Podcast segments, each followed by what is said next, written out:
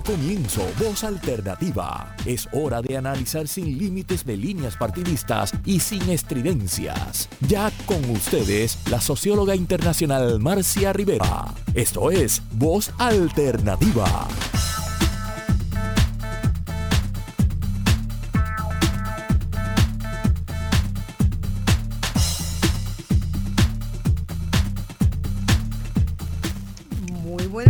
Amigas y amigos. Aquí estamos en el estudio. Esto hizo un poquito de ruido, pero no hay problema ninguno.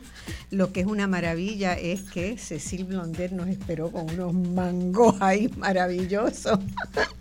Este, así que estamos, estamos regocijados por ese regalo mañanero.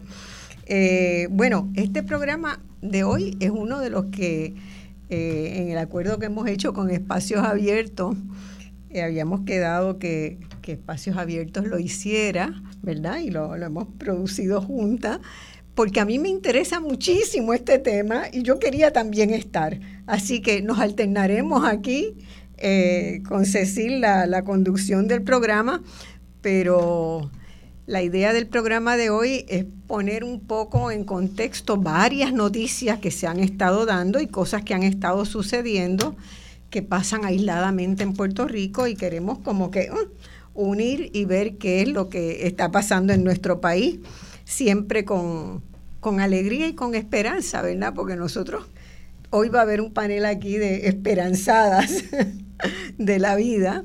Tenemos también a la profesora Nilsa Medina con nosotros y vamos a tener otras dos compañeras. Cecil, ¿cómo has estado? Anoche fuimos, las tres estuvimos en un maravilloso concierto también que nos llenó de, alegría y de y mis felicitaciones a Culturarte por el trabajo que siempre hacen, ¿verdad? Cuando uno ve la cantidad de actividad cultural que se hace en Puerto Rico, ¿no? En simultáneo había otro concierto del Festival Casals también. Y estaba sucediendo Santurce Ley. Y Santurce Ley estaba. Este, hay, hay una una explosión. Sí, sí, es como una cantera. como una, cantera. ebullición también de actividad cultural. De, actividad cultural y, eso pues es muy esperanzador. Yo tengo eh, como ciudadana, como persona y también como economista la certeza de que nosotros tenemos que apostar mucho más a la cultura en nuestras estrategias de desarrollo económico y social, ¿verdad? Porque la cultura es una fuerza que mueve, mueve montaña. Y, eso, pues anoche disfrutamos también ese gran programa por invitación de, Cecil. Bueno, empezamos hoy con, con qué es eso de, ¿verdad? presentamos a Nilsa Medina, ustedes la han conocido también, ha estado en Voz Alternativa en otras ocasiones profesora recién, recién jubilada del Departamento de Ciencias Sociales de la Universidad de Puerto Rico, donde fue durante muchos años. 30. ¿ah? 30. 30 años. Una de las profesoras, estoy segura, más querida de, de la Universidad de Puerto Rico. Sus estudiantes la siguen por décadas. Este, están pendientes de lo que ella hace, porque es una, una una profesora que está convencida de la importancia de vincular ¿verdad? lo que se enseña en el salón de clase con lo que se hace fuera del salón de clase y en ese sentido su coherencia es muy reconocida. Y Trabajo más ahora, yo creo. Ahora trabajan más que antes. Este, así es, así es, porque todas las cosas que uno va dejando para cuando me retire, y eso en realidad no llega porque siempre hay muchas cosas. Y a Cecil ustedes la conocen desde hace mucho tiempo, ¿verdad? Cecil es abogada, comunicadora, una gran comunicadora y que ha estado aquí. Hemos hecho una alianza para tomar un nombre que está de moda entre voz alternativa y espacios abiertos por los intereses comunes que nos unen y también con Vamos y nos hemos turnado en algunos momentos porque preparar un programa semanal es, bien fuerte, así que de vez en cuando necesito yo tener un, un, descansito, que nunca es descanso, es para hacer otras cosas, pero, pero bueno, ha resultado muy bien. Pero en este tema que habíamos eh, apuntado como el esbozo inicial de este programa, entender qué es eso de gobierno abierto, porque fíjense, la semana pasada se celebró en todo el mundo, menos en Puerto Rico, y estábamos retrasados porque teníamos ya compromisos con, otros programas que habíamos preparado. No pudimos hacerlo en la semana en que se hizo en el resto del mundo. Eh, pero sí se incorporó voz alternativa, ¿verdad? Sumé voz alternativa a ese esfuerzo mundial por ir moviendo la sociedad a eso que se llama gobierno abierto, que es básicamente una forma de buscar cómo mejorar la democracia, cómo hacerla más participativa, cómo hacerla más transparente. Entonces yo quisiera que empezáramos a, apuntalar el, concepto, ¿verdad? Los pilares de eso. En la semana pasada se hicieron miles de miles de seminarios, talleres, conferencias en más de 90 países en el mundo para eh, buscar formas de aunar fuerzas para ir creando un nuevo paradigma. La noción de, gobierno abierto se plantea como un nuevo paradigma de desarrollo y como tal, pues nos gustaría también que en Puerto Rico supiéramos de qué se trata, aunque aquí se hicieron en una serie de conferencias, si mal no recuerdo, debe haber sido en el 2014, por ahí, la última vez que incluso se invitó al, presidente de la CLAT, que eh, fue uno de los primeros puntales. Este es el Centro Latinoamericano de Administración Pública y que estudia los procesos de la administración pública para mejorar la gestión. Y estuvo acá el, presidente, estuvimos en una mesa con Yolanda Cordero también, que estaba en la Escuela de, de Administración Pública, y se empezó a plantear eso, pero se ha quedado.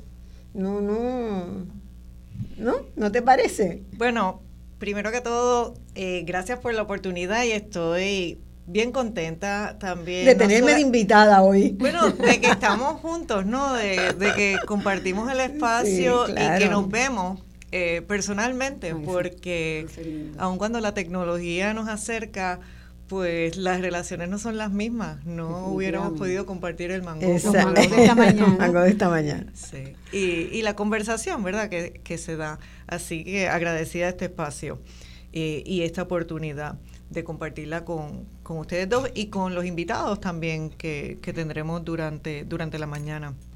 Y que los debemos mencionar ahora, que van a llegar en la segunda hora. Sí, porque se va a abordar también el tema de la descentralización del Departamento de Educación. otro, otro pajarito que se echó a volar por ahí, ¿verdad? Y tendremos a la doctora Eileen Segarra, eh, del Observatorio de Educación Pública, también profesora de la Universidad de Puerto Rico y economista, eh, para conversar sobre el tema. Y después, más adelante, eh, a una experta en en energía, eh, Katy Kunkel, que estará con nosotros también para conversar sobre el proceso de reestructuración de la deuda de energía eléctrica, eh, dónde estamos con eso y qué es lo que va a estar sucediendo y cómo nosotros los ciudadanos pudiésemos participar, porque sé también que Nilsa en algún momento vamos a conversar sobre participación ciudadana. Así que se dan todos estos elementos.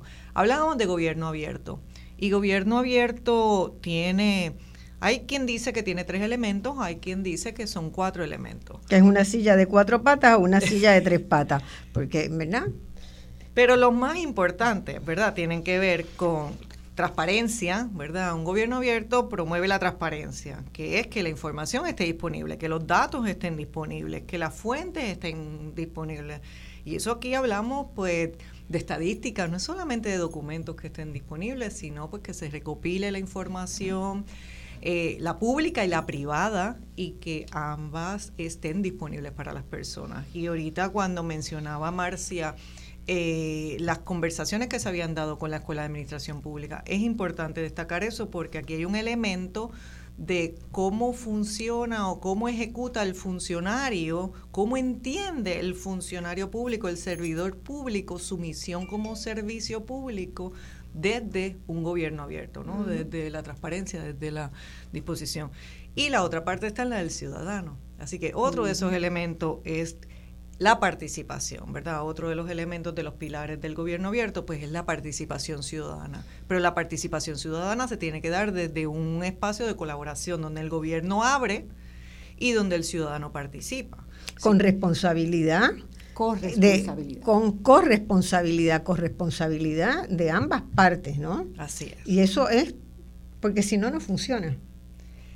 Y ese elemento de colaboración, ¿verdad? Que es el, ese tercer pilar, pues entonces le podemos añadir un cuarto elemento que es la tecnología. ¿De qué manera las herramientas tecnológicas o la tecnología que existe nos ayuda a innovar? ¿no? ¿De qué manera nosotros podemos repensar las estructuras eh, de gestión pública de una manera diferente donde verdaderamente haya participación, porque no es solamente el que identifiquemos un espacio para eh, expresarnos, sino que esa expresión sea válida, que sea efectiva, que la podamos eh, contar. Y, y hay, ¿verdad? Y uno tiene que ser justo en las evaluaciones. Hay muchas cosas que se han hecho en Puerto Rico con la tecnología para mejorar, intentar mejorar la transparencia, pero sobre todo para agilizar los servicios. Está pensada en, ayudar al ciudadano a agilizar servicios y no tanto en darle al ciudadano una manera de participar. Eh, acá, ¿verdad? Este, en otros países pues se usa de, ambas maneras. Pero igual... Eh, han, hecho avances importantes. Claro, bueno, y se, se hacen otras herramientas también, ¿verdad? El marco legal, nosotros vemos dentro del marco legal, nosotros tenemos que también pensar que un gobierno abierto y participación viene desde las bases de la democracia. Claro. ¿Verdad? Entonces nosotros como como participantes de la democracia tenemos que saber cuál es eh, lo que nosotros deberíamos estar exigiendo, ¿verdad? Porque hay unos elementos de gobierno abierto que tienen que ver con rendición de cuentas. Cuando nosotros hablamos de informar, eh, de que los datos estén, pues no solamente el dato frío, sino también una rendición de cuentas, ¿verdad? Nosotros saber qué se hace en la gestión pública, eh, no solamente en términos de, bueno, del dinero, que es lo que le gusta a espacios abiertos, poder... Es tan amplio el tema de gobierno abierto que para nosotros cuando hablamos de transparencia en nuestra organización nosotros tratamos, hemos tratado de enfocarnos en el tema fiscal, de qué manera el dinero público se está utilizando, cuán accesible está el dinero, quién decide sobre ese dinero. Y, aún eso, aún eso es muy, es sumamente amplio, ¿verdad? Sobre todo amplio y complejo.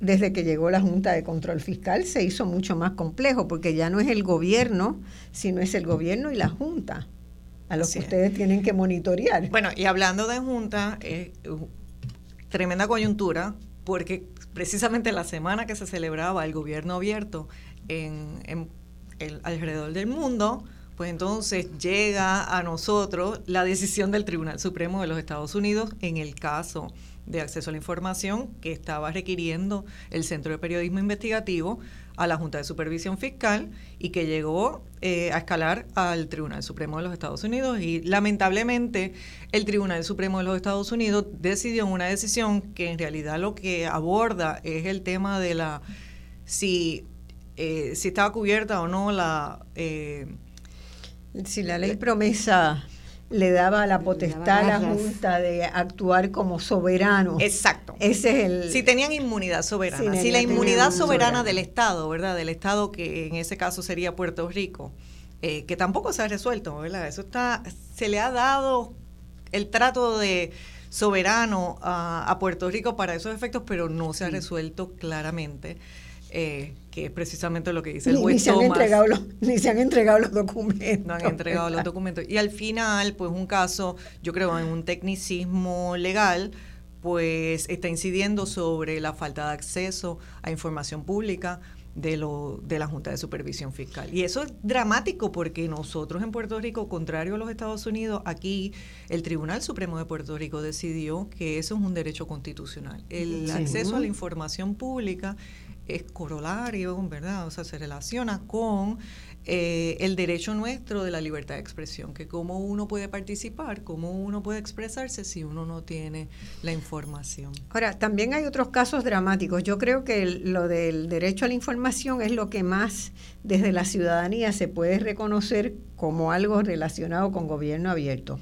Pero lo que está pasando en la Comisión Estatal de Elecciones... Oh, oh, oh que ni siquiera los comisionados de los, de los partidos más recientes tienen derecho a tener la información interna del organismo. Sí. Que hay desigualdad en el trato, o sea que O- hay o sea, eh, y los ciudadanos tener acceso a ellos. Y ni los ciudadanos tener con los demás partidos políticos. O sea, sea, es una cosa con, absurda. con lo que pasó en las elecciones pasadas en Puerto Rico, y ustedes saben que yo tengo mucho millaje en, en- en elecciones, en observar elecciones, eh, no era pensable que dejáramos pasar el tiempo sin hacer nada y hubiéramos realmente cambiado ese código electoral que se aprobó a las carreras al final y solamente con el consenso del Partido Nuevo Progresista eh, antes de las elecciones.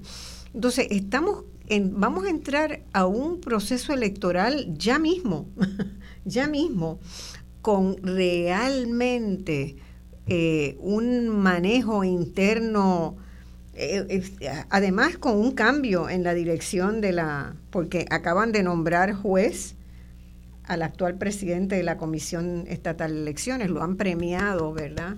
Este, con una designación de juez y está difícil eso, está fuerte, está muy fuerte, pero eso mina la democracia, el que nosotros y el que los comisionados electorales del proyecto Dignidad y de Victoria Ciudadana no puedan tener acceso a la mayoría de las reuniones, de las decisiones, de lo que pasa en la comisión, es, es inaudito, pero el nuevo código dice que es el primero, el primero manda y el segundo tiene participación, los demás no. Los demás no.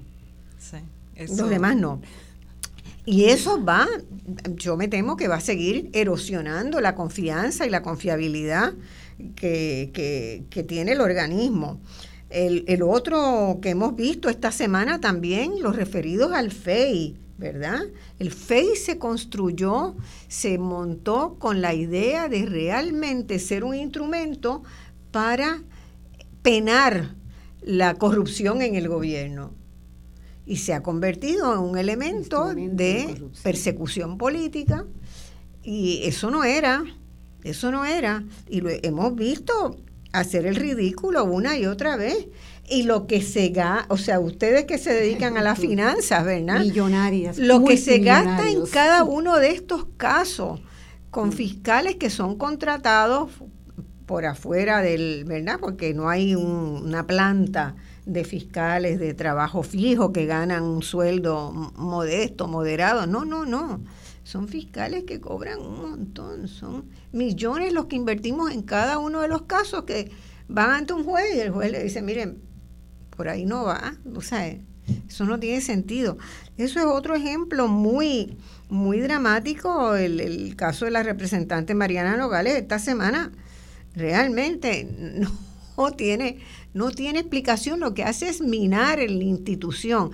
Y todas nuestras instituciones están minadas de confianza. Y así no construimos democracia.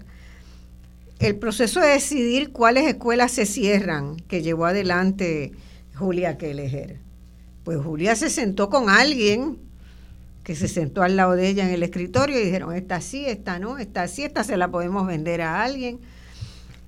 Pero, eh, ¿qué- o sea, ¿qué al falta? Margen, al margen del drama comunitario. Del drama comunitario. Esta pérdida de las escuelas, especialmente las escuelas elementales, truncadas en, estas comunidades pobres de nuestro país. Eso es la pérdida de todo ese capital social, de toda esa oportunidad de esos niños y esa familia de interactuar. Son enviados a otros lugares distantes. Ese quiebre no se ha estudiado. y- y lo más terrible que yo me encontré eh, hace dos semanas con los datos, que, que- que me dio náuseas realmente, es que mandaron algunos niños a buenas escuelas, la escuela que estaban bien, y mandaron casi la mitad de los niños a escuelas que eran malas, que no valían la pena.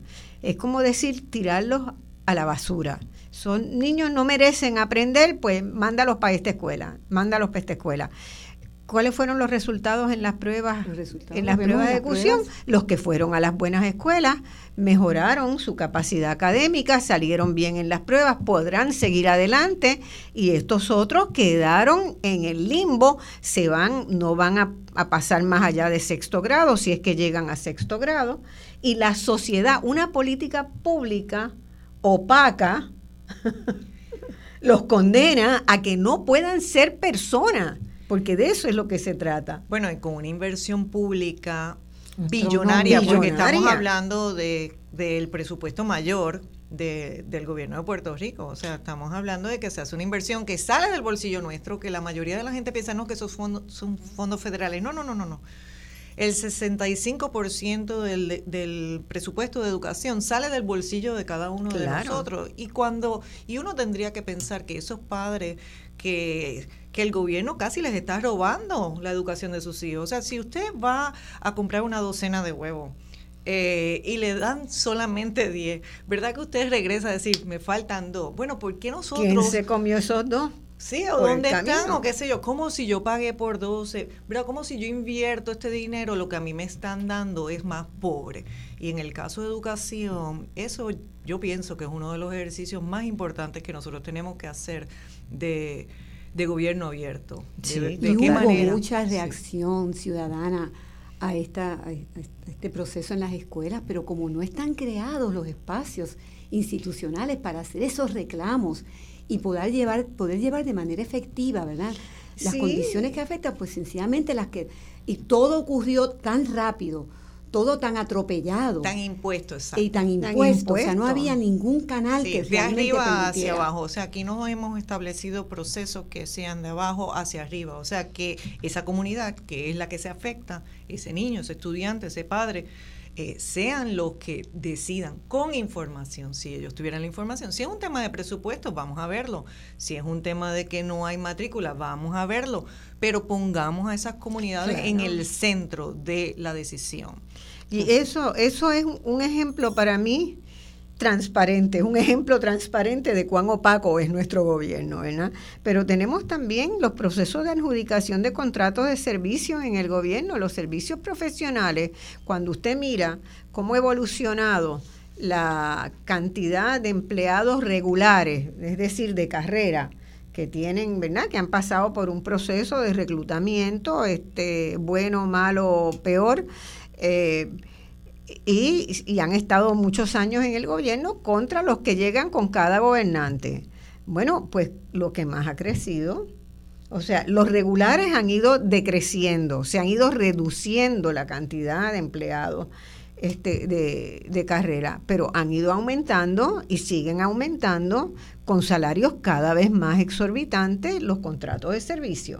Sí, los consultores. O sea, nosotros estamos viendo Espacios Abiertos. Recientemente, publicamos unas gráficas que veían eso, de qué manera se habla bien festinadamente de que se ha reducido la nómina gubernamental, que hemos tenido un ahorro, eso es parte de las políticas de austeridad que nos impone la Junta, pero por otro lado, eh, exponencialmente, posiblemente más, que la bajada en la nómina se ha aumentado en consultoría externa. Consultoría externa, cabildero. Sí, sí, exacto. O sea, esa consultoría es muy amplia, porque no estamos hablando de peritos necesariamente. Sí, y entonces personas también, consultores, eh, muchos de ellos que tienen conflictos de interés, nuevamente falta de transparencia en cuanto a cuáles son los conflictos de estas personas, cuáles son los términos de contratación, eh, y estamos desinstitucionalizando el gobierno, estamos, no solamente estamos hablando de una quiebra fiscal, sino también estamos quebrando lo que es la fibra del potencial nuestro para resolver los problemas que nosotros tenemos, que es responsabilidad del gobierno porque tratar de cambiar todo hacia una política de privatización, esa no es, esa no es la cultura al final. Sin embargo, también la otra cara de la moneda es los procesos de clasificación de puestos y de salarios, que eso no ocurre. Entonces están tan mal pagados los profesionales a nivel de la gestión pública. Sí, pero esos son los que los de carrera. Los, de carrera. Los de carrera. Los, de carrera. Los contratados. no se ha estado dando esa reclasificación y menos redefiniéndose las escalas salariales bueno, acorde con los aumentos en el costo de vida. Todo eso Eso se considera un logro del gobierno, ¿verdad? Haber reducido el, gasto, el gasto, público. en empleados se considera un logro del gobierno. Y realmente, este, ¿verdad? La propuesta era de, de recortar 10%, que que la que llevaron a la Junta de Control, recortarle 10% a todos los empleados de, de, carrera. Y es muy injusto porque tienes un proceso inflacionario que te duplica eso. Y ni hablar del caso de la universidad. No, no, no. no la universidad es... Este, innombrable la situación. Es este un, un caso aparte. Y hay otra cosa además de lo, el, el proceso mismo de preparar el, el, presupuesto del país, ¿verdad? Nosotros teníamos un proceso legislativo que no rendía cuenta a nadie, que era estrictamente por cabildeo y que uno llegaba, ¿verdad? Quienes querían que le aprobaran un proyectito, que pusieran en el presupuesto el dinero para que cuando llegara la propuesta el dinero estuviera contemplado, ¿verdad? Eh, una serie de maniobras que realmente tienen que transparentarse y tiene que haber un proceso de preparación del presupuesto con participación ciudadana, porque es la gente quienes saben las prioridades, son las comunidades que saben dónde están los rotos que hay que llenar, dónde están las carreteras que hay que hacer, los caminos que hay que, el agua que no llega. Eh, eso no lo sabe el legislador que está en... Sí, nosotros una vez en Espacios Abiertos hicimos una... Eh, a propósito del presupuesto, ¿verdad? Para evidenciar la falta de transparencia en el proceso. Primero que no hay vistas públicas. Nosotros empezamos como organización y convocamos a otras organizaciones que empezaran a solicitar un turno. Le decíamos, pide turno, ¿verdad? era pedir un turno para hablar sobre el presupuesto. Y decían, no, es que no hay espacio, es para unas agencias. Y, no, y ni tan siquiera para todas las agencias nosotros, pero es que nosotros somos los que estamos pagando Aquel es el que está gastando, pero nosotros somos, eso sale de nuestro bolsillo, nosotros queremos participar en el proceso y queremos tener una voz. Eh, y finalmente, pues, nos dijeron que podíamos hacer ponencias por escrito, ¿verdad? Y piensan que con eso despachan a uno. Al final nosotros hicimos una convocatoria, hicimos uh, una foto gigantesca de lo que era el salón de audiencias de la Cámara de Representantes y sentamos un panel de personas de la comunidad que representaban distintos sectores, el energético, el salud, etcétera, o sea, distintos. Eh, y hicimos nuestra vista presupuestaria, ¿verdad? Es la idea de que nosotros tenemos que tomar un rol más activo y que el espacio el gobierno no necesariamente no los quiere dar y nosotros tenemos que abrir. Sí, sí, donde haya una rendija por ahí colarse. Y lo, lo último que quería mencionar con relación al presupuesto es que también pasa, y a mí me indigna mucho, eh, los barriles legislativos, la forma en cómo se trabaja con los barriles legislativos. Eso tiene que convertirse en un fondo de desarrollo social que pueda ser eh, la misma eh, sociedad, organizar una junta de directores, que se reciban propuestas, que se evalúen las propuestas para los proyectos que de ahí salen. Pero la reinterpretación que hizo la legislatura que estaba eh, esta legislatura es que había que darle la misma cantidad a cada uno de los legisladores. Ya termino porque tengo la música encima. Y eso era equidad. Equidad es darle lo mismo a cada legislador. Eso no es equidad. La equidad hay que dársela a la gente. ¿Verdad? No favorecer a unos grupos y a otros no, porque son amigos o son correligionarios políticos. Así que con los barriles de tocino hay que hacer una recomposición total. Vamos a la pausa y entramos en el segundo segmento.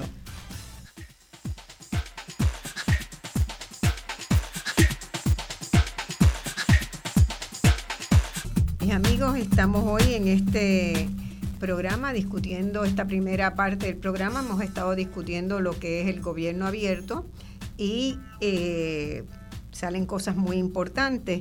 Y en este segundo segmento queremos mirar a uno de los pilares, ¿verdad?, del gobierno abierto, que es la participación cívica o la participación ciudadana. ¿Qué quiere decir eso? ¿Qué quiere decir, Cecilia y Nilsa? Empiecen ustedes el debate. Bueno, pues empiezo yo por acá, pues definitivamente participar es una práctica que se aprende. No es algo que nace como las flores en la primavera en una sociedad sin lugar a dudas, de ahí que la creación de una verdadera cultura de participación tiene que ser el producto de un proceso de corto, mediano, largo plazo en el que se van creando esas instancias, esos distintos niveles y que van asegurando que se pueda intervenir y realmente incidir sobre las decisiones de política pública. Así que la, la participación que más nos concierne tiene que ver con esto del gobierno, de la que estamos hablando acá, tiene que ver con gobierno abierto, tiene que ver con desarrollo humano sostenible, es esa que está ligada a un proceso de toma de decisiones sustantivo. No es la participación como un sellito, como un, ¿verdad? Que todo, todo pasa, en todo proceso proyecto tiene que haber, y eso lo hemos visto tanto, una definición de participación. No, tienen que darse las herramientas concretas para que el ciudadano aprenda esos procesos de, de participación. No, se, no es por decreto tampoco. Ahora participamos por... No, se tienen que ir creando esas instancias que vayan dando la oportunidad al ciudadano de reconocerse en ese proceso de participación con igualdad y equidad. Y esto es clave. Si no se ve el ciudadano participando en condición de equidad unos con otros, ahí empieza la desconfianza, ¿verdad? Y esto no es fácil porque, como he dicho, se aprende y se cultiva y se puede estimular a partir de un aparato legal y jurídico, sin lugar a dudas, pero también a través de políticas y prácticas, a través de un diseño también de, proyectos, como en el caso de los presupuestos participativos, ¿verdad? Y aunque hay una experiencia que no se trata tanto de un volumen grande del presupuesto, porque en todas las experiencias a nivel internacional también se comenzaba con 5%, con 10% del presupuesto que estaba asignado para que las comunidades sobre ese monto decidieran. Eh, hicieran propuestas de proyectos. Pero eso no es así al Wipipío tampoco. Eso se crea todo un espacio de participación, o sea, se crea un comité de delegados, se crean unos espacios de deliberación ciudadana para seleccionar esos proyectos, después se presentan esos proyectos a nivel de la comunidad y todos son prácticas asociativas y prácticas de, de, participación ciudadana. Finalmente se hace una votación, que es otra experiencia, y es una, es una votación que tiene que ser de nuevo transparente para que haya la confianza en que eso se dé.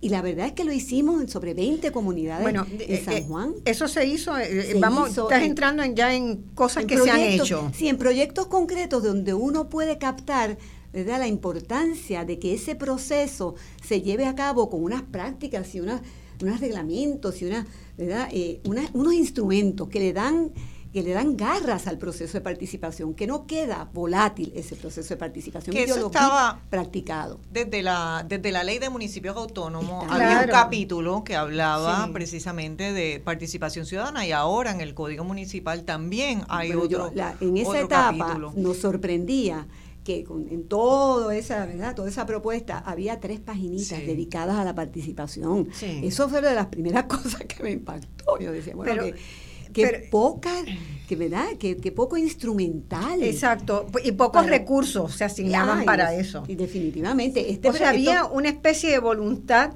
eh, decir, qué bueno sería que, ¿verdad? Pero, aspiracional. aspiracional. Pero eso tiene que ir, cuando se hace una ley, pues tiene que ir amarrado a, cosas concretas o en un reglamento o en un plan de trabajo. Y sobre todo, una de las cosas que más aprendí en todo esto y que yo insisto, esto no son panaceas, o sea, Aquí la conflictividad social, la diversidad de intereses que están presentes aún en espacios comunitarios donde uno podría entender que hay mucho más armonía. No, ponerse de acuerdo, 20, 30 personas, mi gente, eso no es un proceso fácil.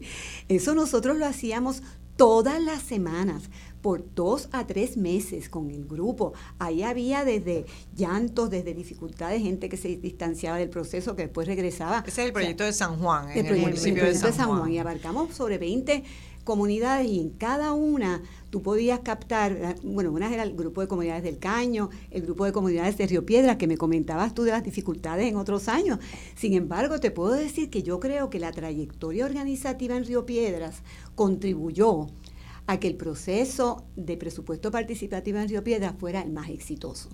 Y cuando digo el más exitoso es en la capacidad de convocar ciudadanos y convocar ciudadanos diversos, convocar comerciantes, residentes, líderes comunitarios.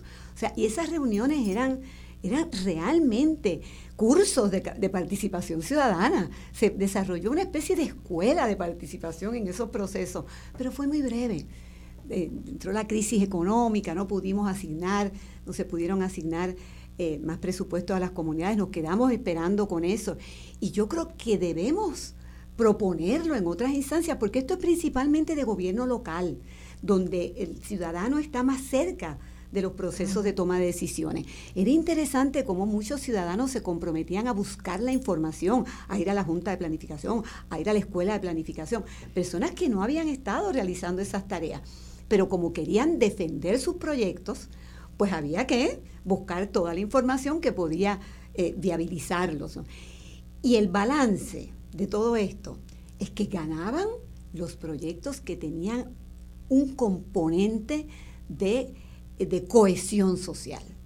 Ganaba la reestructuración de parques, ganaba, o sea, no los proyectitos más individuales que podían beneficiar a unos, ganaba finalmente como resultado de ese choque de cabeza, como resultado de ese diálogo y debate, cuando se hacían las elecciones, ganaron siempre los proyectos más asociativos, los proyectos que implicaban una unión de la colectividad, por ejemplo, los eh, áreas para caminar, crear esos espacios, mejorar los parques. Eso es lo que estaba.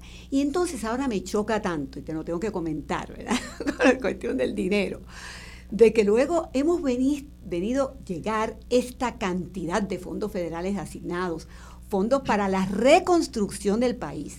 Es decir, nosotros trabajamos duro una serie de propuestas entre 2019 y 2020 que nunca llegaron a una primera base, que eran propuestas bona fide de fondos de reconstrucción para las comunidades. Una de las, eh, de, los argumentos, nunca estaban listos los guidelines los directrices para someterlas a los nuevos. Aquí se quedaron, yo tengo una paca de propuestas. Convocamos ciudadanos de las comunidades, un grupo de sobre 30 mujeres. Nos dimos cita en un momento dado para ver cómo podíamos viabilizar todo esto, cómo podíamos trabajar las propuestas. No, nos cerraron las puertas, pero en esa misma fecha ¿ah? hay un proyecto gigantesco que ahora lo tengo a mis espaldas en mi comunidad en Cupey, eh, que están construyendo sobre en 56 cuerdas de terreno de montaña en Cupey. O sea, que están utilizando, que han destruido todo ese bosque, no es un bosque primario porque ya había sido alterado en otros momentos, pero un bosque secundario en una montaña en Cupey la, nos machaca diariamente los oídos y, y el tuvimos el caso de Chiclana. ¿Verdad? Si nos acordamos hace 20, 25 años, cuál fue el efecto de, de esa comunidad eh, con esa construcción ilegal que se hizo. a las semanas de empezar esta construcción, ya el río Piedras veía los resultados de toda esa sedimentación que va llegando ¿ah? y no lo hemos podido detener. 56 cuerdas, 54 millones asignados desde 1900, desde 2019. Ahora es que se está haciendo, pero cuando nosotros batallábamos por fondos, ¿verdad? a tono con las necesidades comunitarias, nunca estaban los guidelines. Pero ahora, eso me trae a mí un a la mente que hay unos espacios donde nosotros podríamos participar que no participamos. Por ejemplo, esas decisiones, muchas de ellas se toman a nivel de las legislaturas municipales. Las legislaturas municipales primero se supone que representen, deberían ser representativas de las comunidades que conforman y eso, bueno, pues en algunos sitios se dan, en otros sitios no se da porque casi queda eh, a que el alcalde decide quién es su plancha. Pero y tenemos que pensar en eso y cómo reformulamos la manera en que nuestras legislaturas municipales nos representan.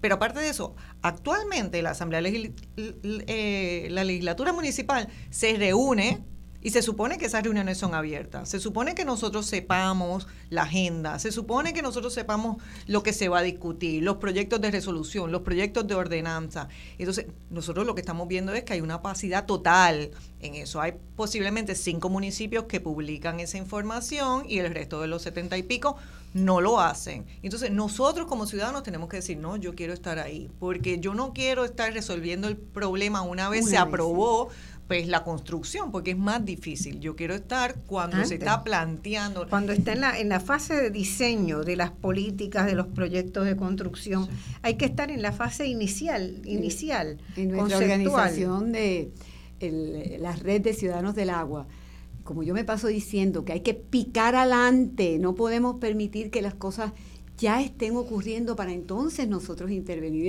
ese picar adelante. Me decían, que formar la organización que se va a llamar Picando Adelante. Identificar todos esos desastres que muchas veces están ocurriendo a nuestras espaldas o que no hemos tenido la capacidad de incidir sobre su proceso de planificación. En el caso de lo que te decía del 2019, pues que estaban los fondos, pero los estaban no se podían canalizar a través de los municipios todavía. Esto era departamento de vivienda que tenía el COR 3, etcétera.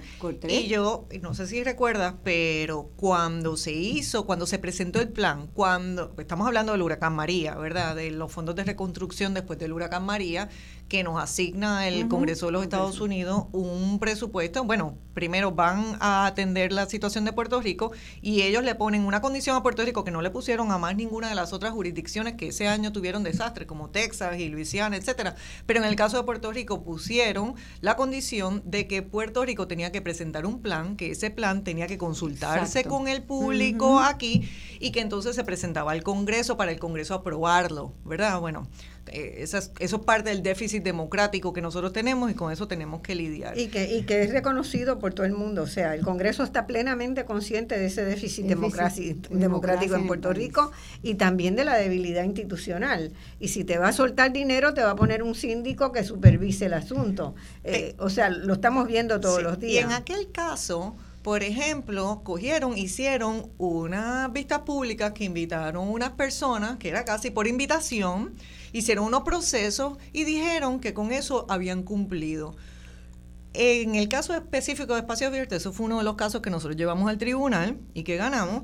Eh, una de las personas que trabajaba con nosotros eh, a nivel comunitario, Mabel Román, nos dice, mira Cecil, yo no encuentro el, el plan en español. Y yo, ¿cómo que no? La verdad es que nosotros lo habíamos visto en inglés, lo vimos en inglés y no, y no pensamos que a lo mejor había no había la versión en español. Yo, tiene que estar la versión en español. Vamos a buscar en internet. No encontramos la versión en español. ¿Cómo es posible? Ah, no, no. Pues aquí hay un problema de acceso a la información. ¿Cómo puede participar? En el informe decía, en la tercera página, que el 78% de las personas en Puerto Rico no entendían o no eran fluidas en el idioma inglés. Por lo tanto, estabas diciendo que está evitando que el 78% de las por ciento de las personas participe, se exprese. y entonces nosotros dijimos, mira, estamos hablando de un documento de 400 páginas, súper técnico, que para colmo solamente está en idioma inglés, no solamente está en un idioma técnico que nadie entiende, sino que está en un idioma que para muchos es casi como si fuera chino. Y entonces fuimos al tribunal en un caso de acceso a información, se está negando el acceso a la información en la manera en que tú lo estás presentando. Pero quedaban tres días y ellos, no, no, no, porque tenemos que seguir con el calendario para el Congreso. Y la argumentación que hizo el gobierno en el tribunal fue, mire, estas personas pretenden que nosotros, una cosa que se tiene que mandar para el Congreso de los Estados Unidos, la mandemos en español. Y yo, no, no, no, no eso no es lo que yo estoy pidiendo. Yo no estoy pidiendo que lo que le manden al Congreso, por la misma razón que usted no le mandaría al Congreso de los Estados Unidos una cosa en español porque ellos no la van a entender, ¿cómo usted, puede hacer una consulta pública en Puerto Rico para que la gente comente en un idioma que no está entendiendo la gente de Puerto Rico? Pues tiene que traducirlo y tiene que extender el periodo. Y el tribunal nos dio la razón y se, y se tuvo que traducir y se tuvo que extender el periodo de erradicación. Entonces, todas esas, hablando de gobierno abierto y las barreras y los retos que nosotros encontramos, se, se dan. Pero ahí viene otro elemento. Conseguimos traducirlo, conseguimos la ¿Lo hicieron la traducción ustedes? No, la hizo el gobierno. La hizo el gobierno. Se la deben haber pagado un consultor. eh, la pagamos nosotros los puertorriqueños. Pero fue como nosotros logramos que en un periodo corto de tiempo, pues entusiasmar a las comunidades para que hicieran. Porque yo dije, después que yo paso todo este trabajo, nosotros tenemos que asegurarnos que hay comentarios al respecto del plan. Y entonces, pues tuvimos que trabajar unos talleres porque no se da fácil. el, el, proceso no es fácil. Bueno, o te, o te encuentras con lo que pasó con la consulta que hizo la Junta de Planificación, ¿verdad? Del nuevo reglamento. Ajá eh, no sé si ustedes vieron ese documento, es un documento de 600 y pico de páginas, más no sé cuántos adendum, o sea, estamos hablando de miles de páginas, que se esperaba que entonces la Junta de Planes dice, sí, hicimos una consulta, abrimos a vistas públicas. Bueno, me está, como dirían este en, en, en Castilla la Vieja, ¿really? O sea, me estás tomando el pelo, porque no hay manera de que de que cosas que están en ese reglamento y que afectan directamente a la gente, cómo, dónde se puede construir una casa, donde la, lejanía que tiene que estar de la costa. Eh, o sea, hay millones de elementos que afectan la vida diaria de la gente. En todas se supone que haya participación ciudadana. Ah, exacto. Este de que les estoy hablando, ninguna. Ahí no se consultó a toda esa ciudadanía. Estamos hablando de 56 escuelas. Ahora, yo, yo, yo quiero rescatar un, ya mismo nos, nos pasan al próximo, nos quedan unos minutitos. Ustedes dos, las dos, las tres, ¿verdad? Participamos en, en lo que fue el desarrollo del proyecto de las comunidades especiales. Y ahí había un germen genuino, genuino de acercar la participación ciudadana lo había en, en, la, en la fase de desarrollo de la infraestructura de las comunidades, ¿verdad? La construcción de caminos, de calles, de carreteras. Lo primero que se hizo al llegar, este, al crear la oficina de comunidades especiales ya en la gobernación, tú estuviste antes en comunidades especiales en la capital, cuando sí le empieza el proyecto en, en la capital. Eh, pero lo primero que se hizo fue inventariar a través de un estudio que nos dio un perfil de las comunidades y que eh, puso a la gente a saber, ¿verdad?, que iban a tener el derecho de opinar si la vereda iba por un lado o por otro. Recuerdo un ejemplo clarísimo, clarísimo. Una comunidad en Salinas tenía que hacer una acera porque los nenes no tenían cómo llegar de sus casas a la escuela, porque se inundaba mucho esa comunidad. La gente que lleva años allí le había dicho al arquitecto que estaba contratado que la acera debía ser de este lado. Y el arquitecto le parecía que era más estético, más conveniente hacerla del otro, discutieron, hubo complicaciones allí y el arquitecto decidió que la hacía del lado que él quería. O sea, el, arquitecto, el grupo contratista. Vino la primer tormenta, el área se inundó, el camino del, que se había construido estaba inundado y donde los muchachos y la comunidad quería estaba seco y hubo que hacer el camino por allá porque la comunidad tenía razón. La comunidad vive allí todos los días. Hubo muchas experiencias como esas, Marcia. Sí, muchas. Definitivamente, porque es la cultura dominante el que nos, la gente no sabe. Sí. Y yo creo que si algo hemos avanzado. Y eso, yo creo que ese proceso ahí, para redondear un poquito la idea, ese proceso de obligar, ¿verdad?, a una consulta con las comunidades que se hizo en todas las comunidades para los proyectos que se iban a hacer fue tremendamente importante porque la gente empezó a participar y a decir, no, por ahí no va, va por acá, esto es lo que tenemos que hacer.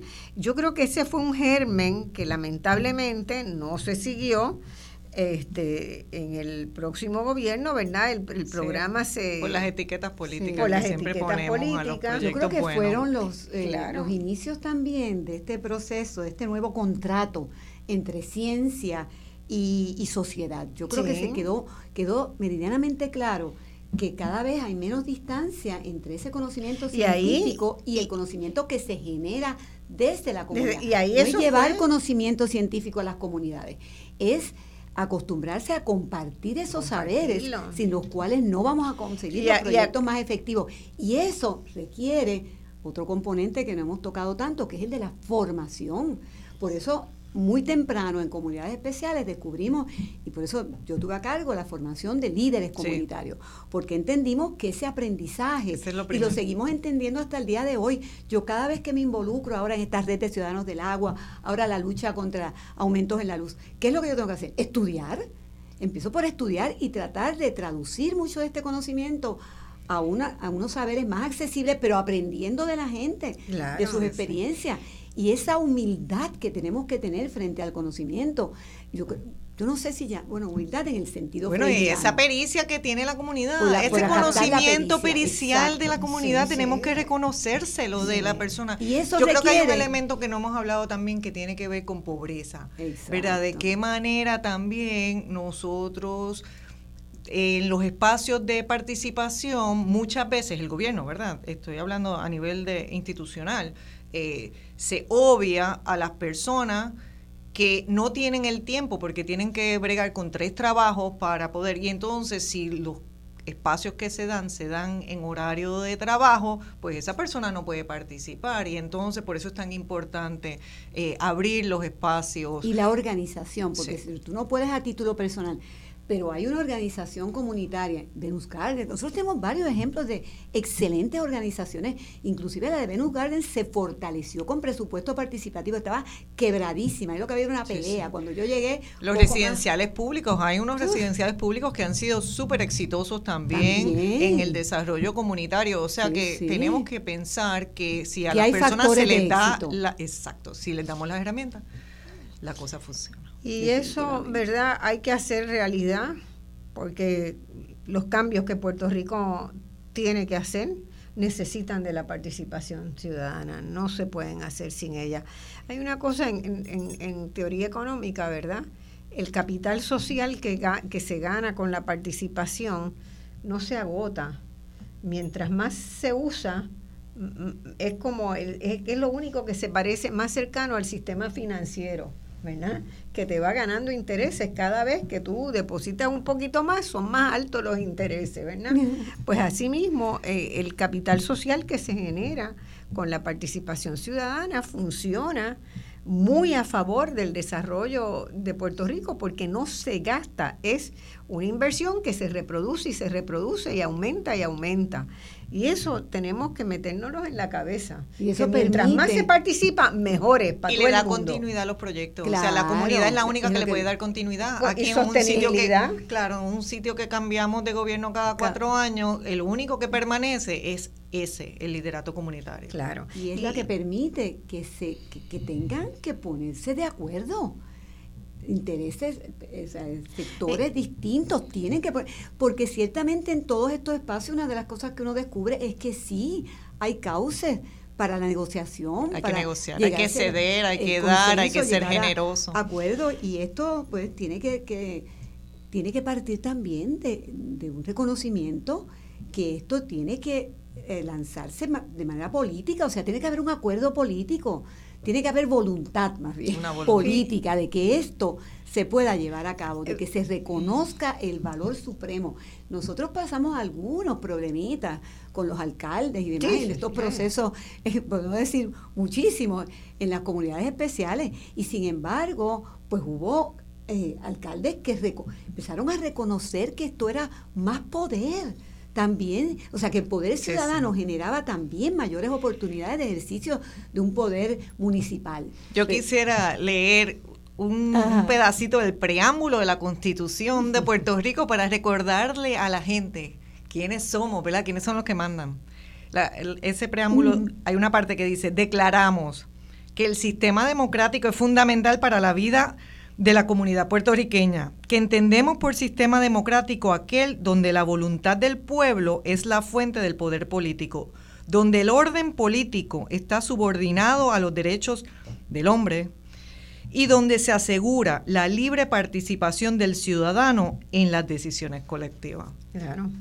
Definitivamente. Eh, yo quería compartir un ejemplo de forma de instrumentarla. Los presupuestos participativos ya están en centenares de ciudades en América Latina, en el mundo, pero en América Latina, que son los más que conozco, centenares de ciudades y cada año van aumentando la proporción del presupuesto que pueden hacer a través de ¿verdad? que pueden utilizar para hacerlo en forma participativa.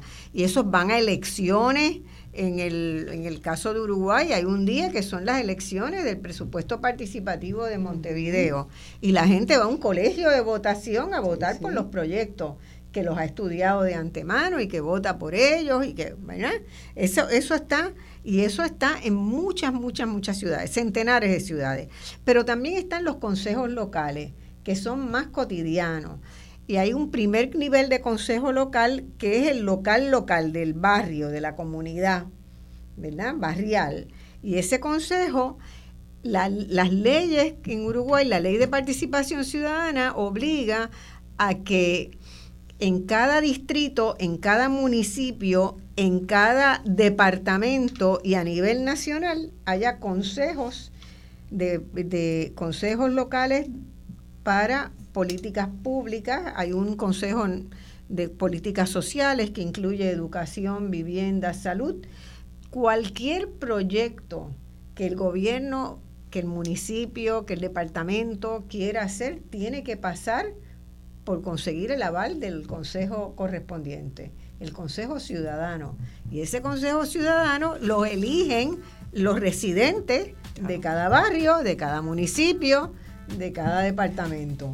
Entonces, así está asegurada eh, eh, eh, institucionalmente, está integrada en el diseño institucional del país. Así se puede dar. Nos avisaron de, de que se nos acabó el tiempo de este segmento. Vamos a hacer una pequeña pausa y volvemos de inmediato. Bueno, amigas y amigos, estamos en Voz Alternativa, hoy discutiendo algunos temas que están sobre el candelero en la semana, eh, pero todos relacionados en, este, en esta primera hora con el tema de eh, gobierno abierto. Eh, vamos a tener ahora como invitada, entró aquí, la vemos en, en la pantalla, a la doctora Eileen Segarra, que es la directora del Observatorio de la educación pública, ¿verdad?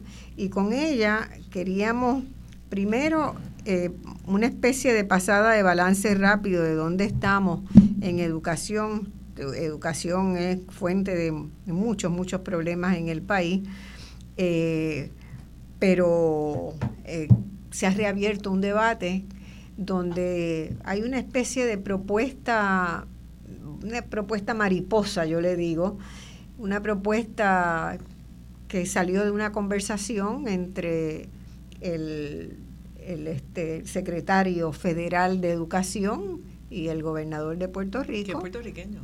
Que es puertorriqueño, que es puertorriqueño y, y sí conoce el, conoce el departamento y conoce sus problemas bien pero que a mí me da la sensación de que con una palabra mágica quieren hacernos creer a la sociedad puertorriqueña que se van a resolver todos los problemas. Esa palabra mágica que se usó en el transcurso de la semana pasada fue descentralización.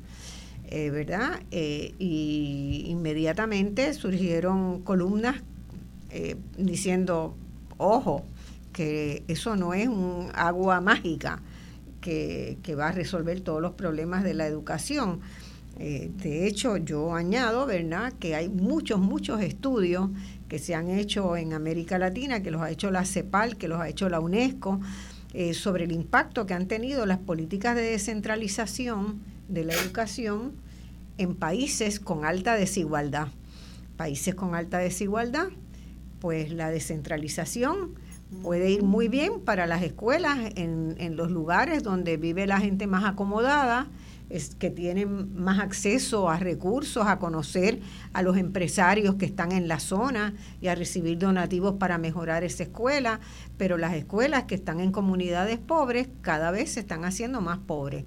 El primer estudio que señala con esto que les dije antes de, de los niños que sacaron de las escuelas de las escuelas, cuando se cerraron las escuelas y unos fueron a mejores escuelas y otros a escuelas mm, eh, malas, pobres, eh, este, ese, ese estudio que lo, realizó eh, Gustavo Boboni, pues señala, tiene, y otros, y otros investigadores, este, señala eso clarísimamente. Y la pregunta que yo me hago y que creo que tenemos que poner sobre el tapete de discusión es si la descentralización va a ser esa varita mágica en un país de desigualdades tan grandes como es Puerto Rico, ¿verdad? Porque si pasa lo mismo que pasó en Colombia, que pasó en Brasil, que eso contribuyó todavía más a aumentar la desigualdad, eh, pues no debemos tomar ese, ese camino, ¿verdad? Debemos estudiarlo mucho más seriamente. Y por eso, pues queremos, hemos querido invitar a, a Eileen Segarra, que está trabajando eh, mucho con los datos, la información de, educación. Eileen, buenos días. Buenos días a todas, un saludo y un abrazo. Este, cuéntanos un poquito de qué estás haciendo en el, en el observatorio. Pues mira, en el observatorio hemos hecho muchas cosas diversas.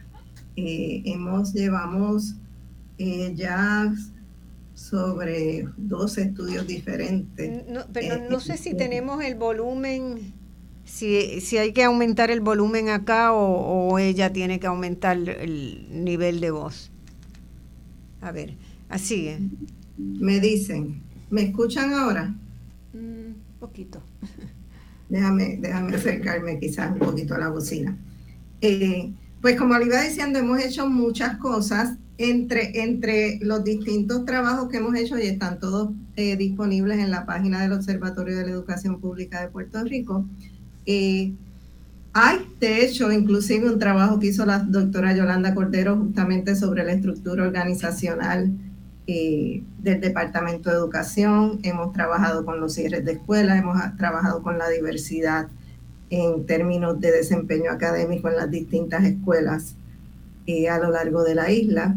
También hemos trabajado con el impacto de los desastres naturales eh, en el desempeño académico y en el funcionamiento de las escuelas. Así que ha habido un poquito de todo eh, en lo que a temas de educación se refiere que hemos estado trabajando. ¿Quiere preguntar?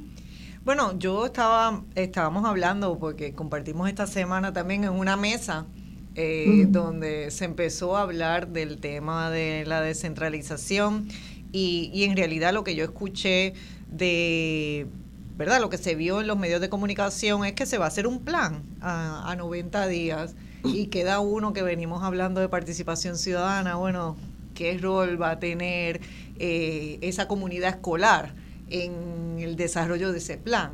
O si vamos a ver nuevamente unos planes que los trabajan unos consultores que después los administradores de aquí los tratan de ejecutar y que sencillamente pues si no se les da continuidad no tienen ningún efecto y donde al final crea una desconfianza en esa comunidad que es la que se supone que nosotros estemos sirviendo y no servimos. Entonces, uno de los proyectos, el que se anunció, con unas gráficas muy lindas, ¿no? De una tarjeta como si fuera una tarjeta de crédito, etcétera. Se habló de descentralizar alguna cosa que tiene que ver con las compras, ¿no? Y entonces se asignó de un presupuesto de casi 5 mil millones, unos 18 millones de dólares para dar unas tarjetas a los directores, de las regiones, exacto, los directores de las escuelas para que puedan hacer algunas compras. Sabemos que hay problemas con algunas compras, que algunos maestros tienen que ellos mismos comprar su papel o su bolígrafo, etcétera, ¿verdad? Porque esas compras pequeñas pues se dificultan pero anunciar un proceso de, descentralización. De la educación, porque no fue de las compras de educación. Descentralizaremos la educación y resolveremos los problemas. Los problemas que hoy tiene la educación van mucho más allá de las compras, ¿verdad? y eso, y eso se puede resolver muy fácilmente. ¿Y qué es lo que nosotros queremos lograr, verdad? Si nosotros lo que quisiéramos lograr es que ese presupuesto que nosotros asignamos al departamento llegue al estudiante, pues son esas las maneras. O, o sea, el hábito no hace al monje, o sea, ponerle la etiqueta de descentralización no necesariamente va a repercutir en el efecto que nosotros quisiéramos tener. Yo creo que hubo consenso en la mesa que nosotros estábamos de que si el departamento está altamente politizado, que el departamento requiere reestructurarse, que hay que echarle una mirada, que los resultados que estamos viendo no son los resultados que nosotros quisiéramos tener con la inversión que hacemos.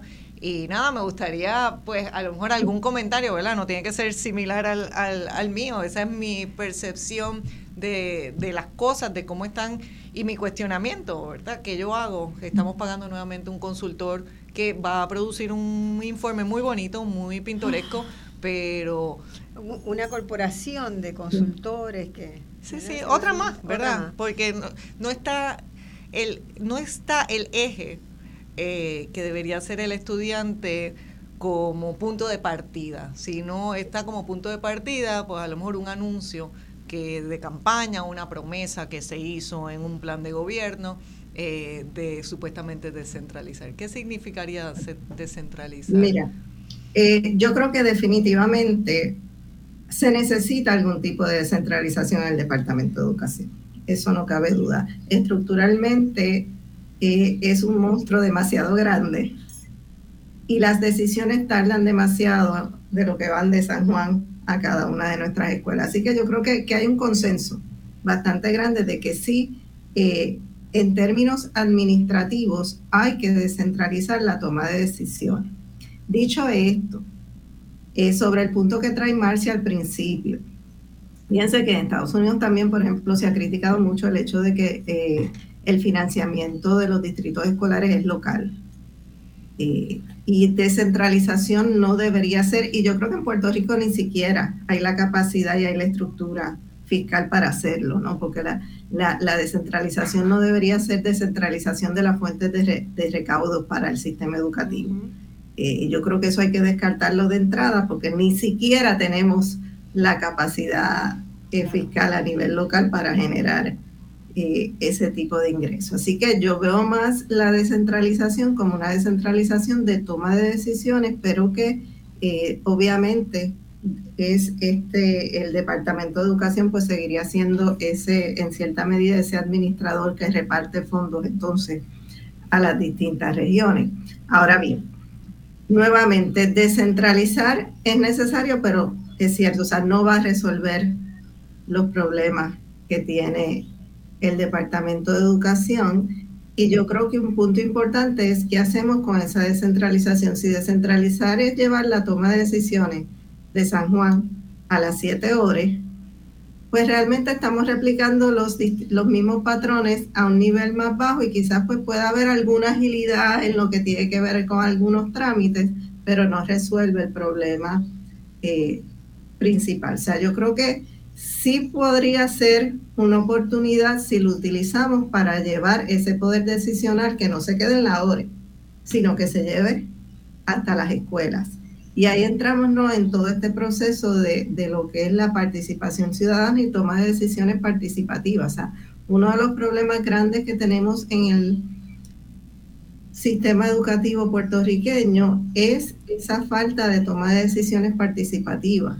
Y hemos visto que en las escuelas que sí han podido hacerlo, las escuelas que sí tienen más apertura a la participación de padres, tienen más apertura a la toma de decisiones en consenso, tienen resultados mucho mejores que las escuelas que insisten en seguir esta, eh, toda esta eh, toma de decisiones jerárquica, ¿no? Y, lo vimos, nosotros lo hemos visto en todos nuestros estudios desde los estudios después del huracán María, donde vimos unas escuelas que se tiraron a la calle, que se movilizaron, que ayudaron a sus estudiantes, y vimos otras escuelas que se quedaron esperando que educación finalmente le diera el visto bueno para hacer algo, y fueron experiencias bien distintas. Y lo, y, lo, hemos visto, por ejemplo, en las escuelas Montessori, que sí dependen mucho de, de esa participación de la comunidad escolar en la toma de decisiones. Así que yo creo que Descentralizar es importante, pero para que realmente tenga un impacto y a largo plazo en el sistema educativo tendríamos que llevar esa toma de decisiones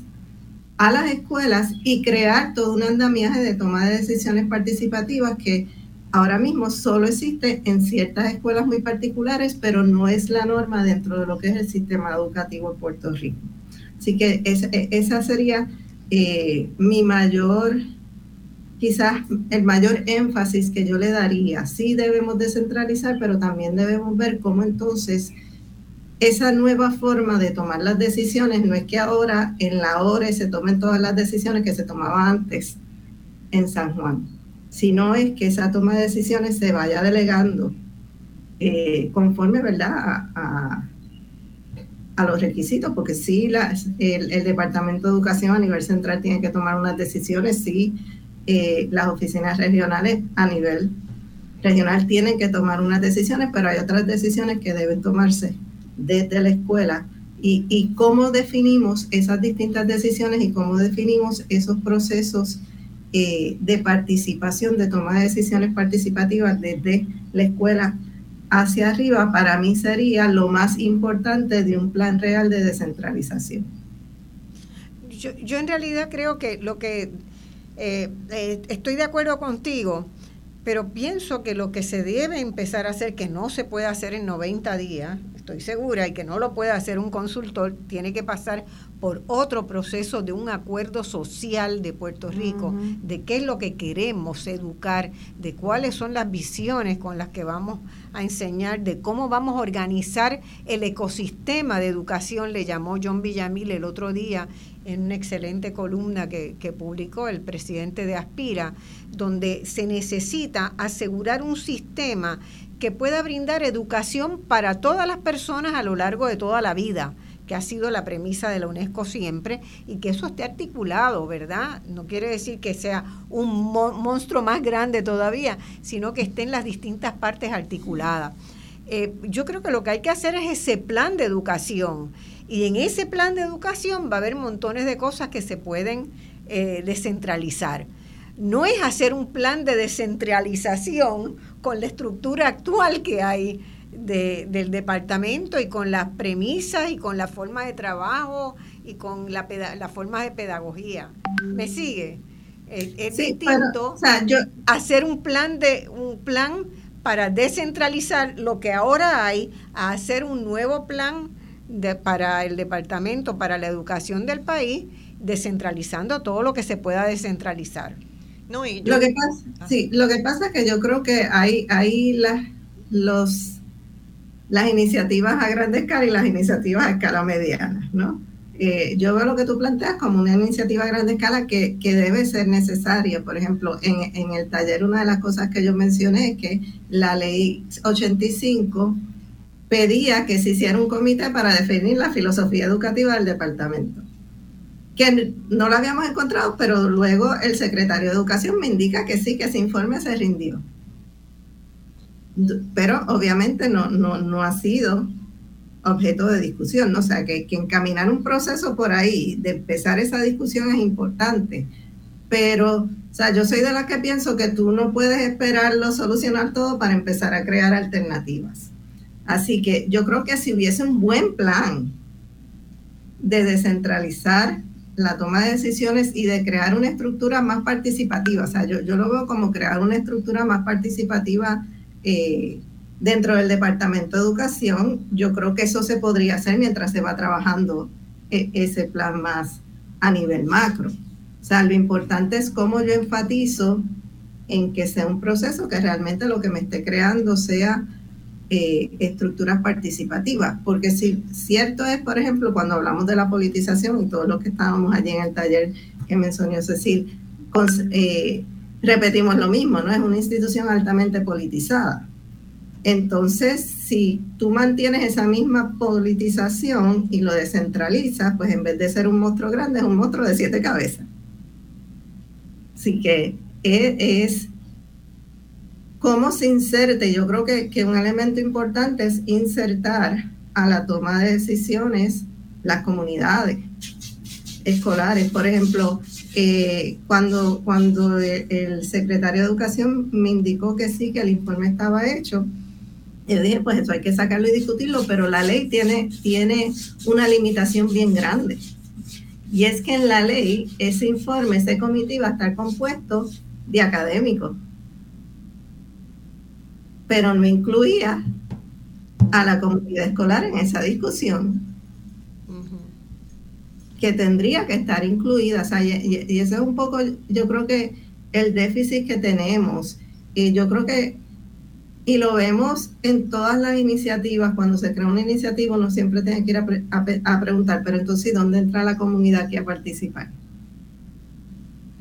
Y, y, esa yo digo que, es el, el eslabón perdido no solo del sistema de educación, sino del funcionamiento general de la sociedad de Puerto Rico. general, claro.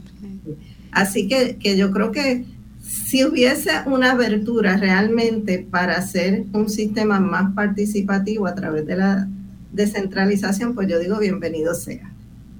Si es descentralizar para simplemente pasar a la oficina regional las decisiones que está haciendo el departamento ahora mismo pues yo creo que eso realmente no va, no va a abonar a, cambiar, ¿verdad? Puede agilizar algunos procesos de compra y demás, pero no va a abonar a realmente cambiarnos lo que es el desempeño de las escuelas en Puerto Rico. Así que para mí ese, es el centro principal Y, es importante también recalcar mucho eh, cuando vamos a financiamiento, porque yo creo que en un proceso de descentralización hablar de financiamiento es bien importante, o sea, cómo entonces se va a llegar recursos a las distintas ORES y cómo yo me aseguro que sea un trato equitativo que no implica un trato igualitario porque va a haber unas regiones que van a tener unas necesidades distintas.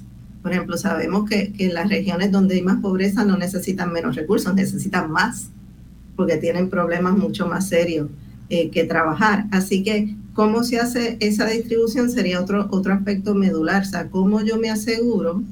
Primero, que no se dejen las ORES a su suerte, eh, sino que como yo me aseguro que los los fondos lleguen y se repartan en base a las necesidades de cada una de esas regiones. Además, otro punto importante cuando estamos en esos procesos de descentralización, ahí la despolitización se vuelve todavía más importante. Claro. Porque ahí es sumamente vital tú tener un equipo de gente profesional bien preparada, eh, con todas las mejores capacidades posibles dirigiendo cada una de esas regiones escolares. Así que eh, también hablar de descentralización tiene que ir de la mano, de despolitización tiene que ir de la mano de cómo entonces instituimos y hacemos eh, efectivas ¿no? las estructuras de mérito para asegurarnos que los mejores directores escolares lleguen a ser directores, que los mejores directores regionales lleguen a dirigir esas horas. Así que eh, yo creo que otro punto bien importante de un proceso como este es que no podemos desligarnos del contexto en que estamos. Sí, ¿hasta qué punto eh, nosotros estamos eh, entrando en un proceso, el que le llamen, vamos a seguirle utilizando el nombre que le han puesto de descentralización, en un momento en que la estructura del departamento, en vez de estar fortalecida, está debilitada, ¿verdad? Y entonces estamos a lo mejor cambiando ante la incompetencia del departamento, ¿verdad? Del gobierno, del, del que ahora tiene el control, ante la incapacidad de ese de ofrecer el servicio por el cual que es su misión, ¿verdad? Por el cual nosotros le hemos delegado la autoridad, etcétera. Eh, pues entonces, yo me pregunto si muchas veces nosotros tratamos de privatizar, descentralizar, responsabilidad que le corresponde al gobierno y ante la incapacidad del gobierno de ofrecer el servicio que se supone, un servicio de calidad y excelencia como se supone que lo ofrezca, pues entonces decide, pues lo voy a privatizar o ahora lo voy a descentralizar. Es como pasarle la papa caliente a, otra, a otro lado. Y entonces, pues, a veces esas cosas a mí me, preocupan, ¿verdad? Eh, porque nosotros podemos estar hablando desde un espacio donde nosotros tenemos el privilegio de haber tenido un acceso a una información, a una educación y haber tenido la, la posibilidad de escoger eh, dónde educarnos, etcétera. Ese no es el caso de la mayoría de las familias que son parte del sistema de educación pública. Eh, y cómo nosotros como sociedad estamos en realidad dejando, eh, relegando, renegando una responsabilidad que nosotros tenemos con ese otro sector de, de, nuestra sociedad. Y no podemos mirar al lado de nuestro dinero, de nuestra inversión, pero no es solamente eso. Eh, yo pienso que hay un tema ético, moral, eh, social, que no podemos dejarlo solamente en informes o en observaciones. ¿Verdad? Y no, no, no estoy criticando eso, sino al contrario, como nosotros en realidad hacemos una discusión amplia de país. Lo mismo está pasando con la reestructuración de deuda, otras cosas. O sea, como nosotros sencillamente eh, no podemos como sociedad atender los problemas, tomarlos, verlos, eh, dirigirnos hacia una búsqueda de soluciones que no sea vamos a contratar a otra persona y otro que lo resuelva. Sí, Mira, yo, yo podría estar de acuerdo, de hecho, con respecto a la privatización. Yo creo que ese ha sido el patrón y, eso es una filosofía ya neoliberal institucionalizada en, el gobierno en Puerto Rico. No vamos a dejar que las cosas se caigan y después las privatizamos. Es más fácil vender una unidad que está descentralizada que vender el paquete completo. Entonces, Pero en el caso del departamento... Como pasa en la universidad, ¿verdad? Sí, En el caso del departamento de educación, O sea, sí es un nivel de centralización ridículo. en términos de toma de decisiones. Esa es parte de su que, eso hay que trabajarlo, o sea, porque una compra de un inodoro para una escuela en Salinas no tiene por qué finalmente tramitarse en San Juan. O sea, hay, hay unas cosas que hay unos niveles de centralización. Pero a eso de acuerdo con eso, pero a la misma vez. Pero, pero a eso, ¿verdad? Shakespeare diría que el anuncio que se hizo fue much ado about nothing, ¿verdad? Este se anuncia la, la, solución mágica al problema de la educación como la descentralización que viene, cuando en realidad se van a, se van a descentralizar 18 billones, millones de dólares, que es nada, ¿verdad? Del presupuesto total del departamento para comprar inodoros que se rompieron o este, sacar el agua de una inundación o, ¿verdad? Cosas básicas que hay que hacerlo, eso hay que hacerlo, yo no tengo duda de eso. El problema que tengo es que no se puede hablar de que eso es la descentralización del sistema educativo. Sí, lo que pasa es que también hay que tener cuidado, porque yo creo que lo que se está proponiendo es mucho más que, que descentralizar esos 18 millones. Claro, porque están hablando de cambiar eh, la, la, la LEA, la, LEA, las LEA, salir de, de, una agencia estatal a unas agencias regionales, así que realmente lo que se está envisionando es algo... No, eso, yo estoy de acuerdo con eso, yo no, no tengo problema con eso, pero a eso no le puedo llamar la descentralización del sistema educativo. Eso implica otras cosas, ¿verdad? Eh, implicaría, debería implicar otras cosas. Y el gobierno de Puerto Rico tiene que plantearse seriamente una mirada de cómo va a ser su regionalización y hacerlas armónicas. Ahora la de la policía es distinta de la educación, la educación es distinta a la del Ministerio del Trabajo. Entonces nosotros no volvemos a la agencia. ¿Ah? Todas las agencias tienen sus propias regiones en Puerto Rico. Sus propias regiones en Puerto Rico y eso es absurdo porque para eso la constitución creó los distritos representativos y, ¿verdad? Tendríamos, y se, acaban de ajustar este electoralmente, estamos en un buen momento para repensar una distribución de todas las funciones de todas las agencias y ahí puede haber una dosis importantísima de descentralización de acuerdo a la nueva estructura demográfica de Puerto Rico. Pero si cada agencia va a empezar a hacer... Y tiene 78 municipios también, que pueden ser los procuradores de esos ciudadanos que viven en esos municipios. O sea, tenemos tantas estructuras que yo sí creo que están descentralizadas. O sea, que hay suficiente gobierno local, regional, etcétera. Entonces, crear una nueva estructura. Estoy completamente de acuerdo.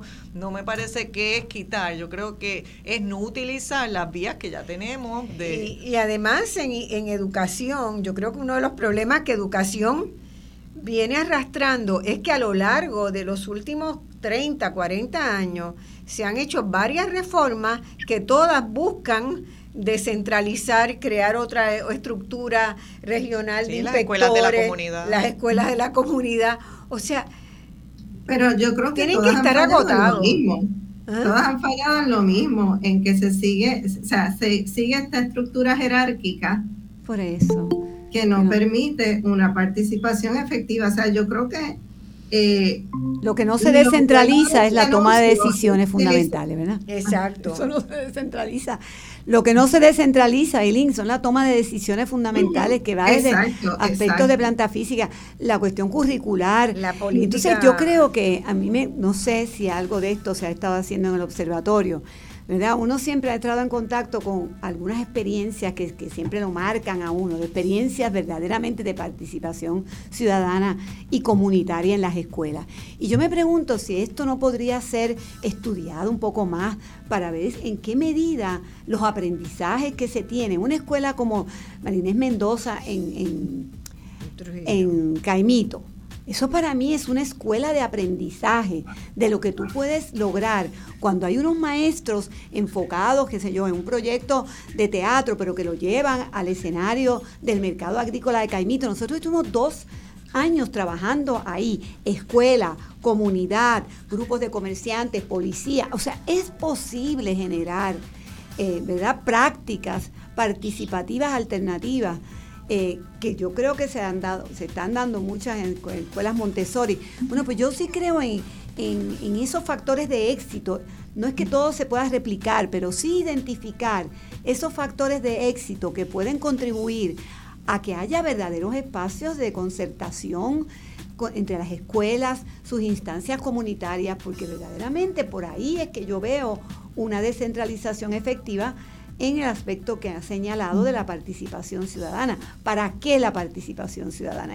Pues para tomar decisiones para una convivencia y una calidad en los procesos educativos, de verdad, que, que podamos emular en otras experiencias. Y ahí yo veo que veo un hueco o no veo en, en todo lo que leí de descentralización, no capté que, que hubiese ese afán de reconocer que las prácticas que ya se están dando pueden ser estudiadas, emuladas, para ser emuladas en otros escenarios. ¿Hay algo de eso en el observatorio? Sí, bueno, ahora mismo estamos trabajando en una, tenemos una propuesta. Estamos esperando, no, nos contesten que justamente va en ese comparativo de la cultura escolar, escuelas Montessori versus escuelas tradicionales, justamente para ver cuáles son esos factores eh, replicables. Pero yo quiero hacer énfasis en, algo que tú mencionas. Ciertamente hay muchas, muchas historias de éxito en el sistema de educación pública. Y hay muchos maestros y muchos directores que están haciendo un trabajo excelente. Y yo creo que el hilo conductor de, esos, de esas historias de éxito es justamente el reconocimiento de esa necesidad participativa. Ahora todavía falta mucho, mucho por andar en términos de realmente incorporar a, las familias y a las comunidades. Y a los directores, Eileen, los directores son fundamentales. O sea, yo he visto un cambio radical entre un director que nos permitía toda esa vinculación de los estudiantes y el nuevo, la nueva directora, nada que ver. O sea, no puede ser que porque ahí los procesos ya ganados se debilitan y es como dice Marx, el capital social tiene que estar creciendo, no debilitándose. Entonces, creo que esa pues formación a los directores es fundamental. Esa conversación, yo creo que el tema está comenzando, ¿verdad? Está comenzando, tendremos, eh, tendremos a Eileen muchas veces. Agradecemos mucho la participación, ahora tenemos que ir a la pausa y continuaremos entonces el próximo segmento hablando de la reestructuración de la deuda de energía eléctrica. Muchísimas gracias a la profesora Segara. Gracias de nuevo. Gracias, Eileen. Siempre nos encontramos en las mismas luchas.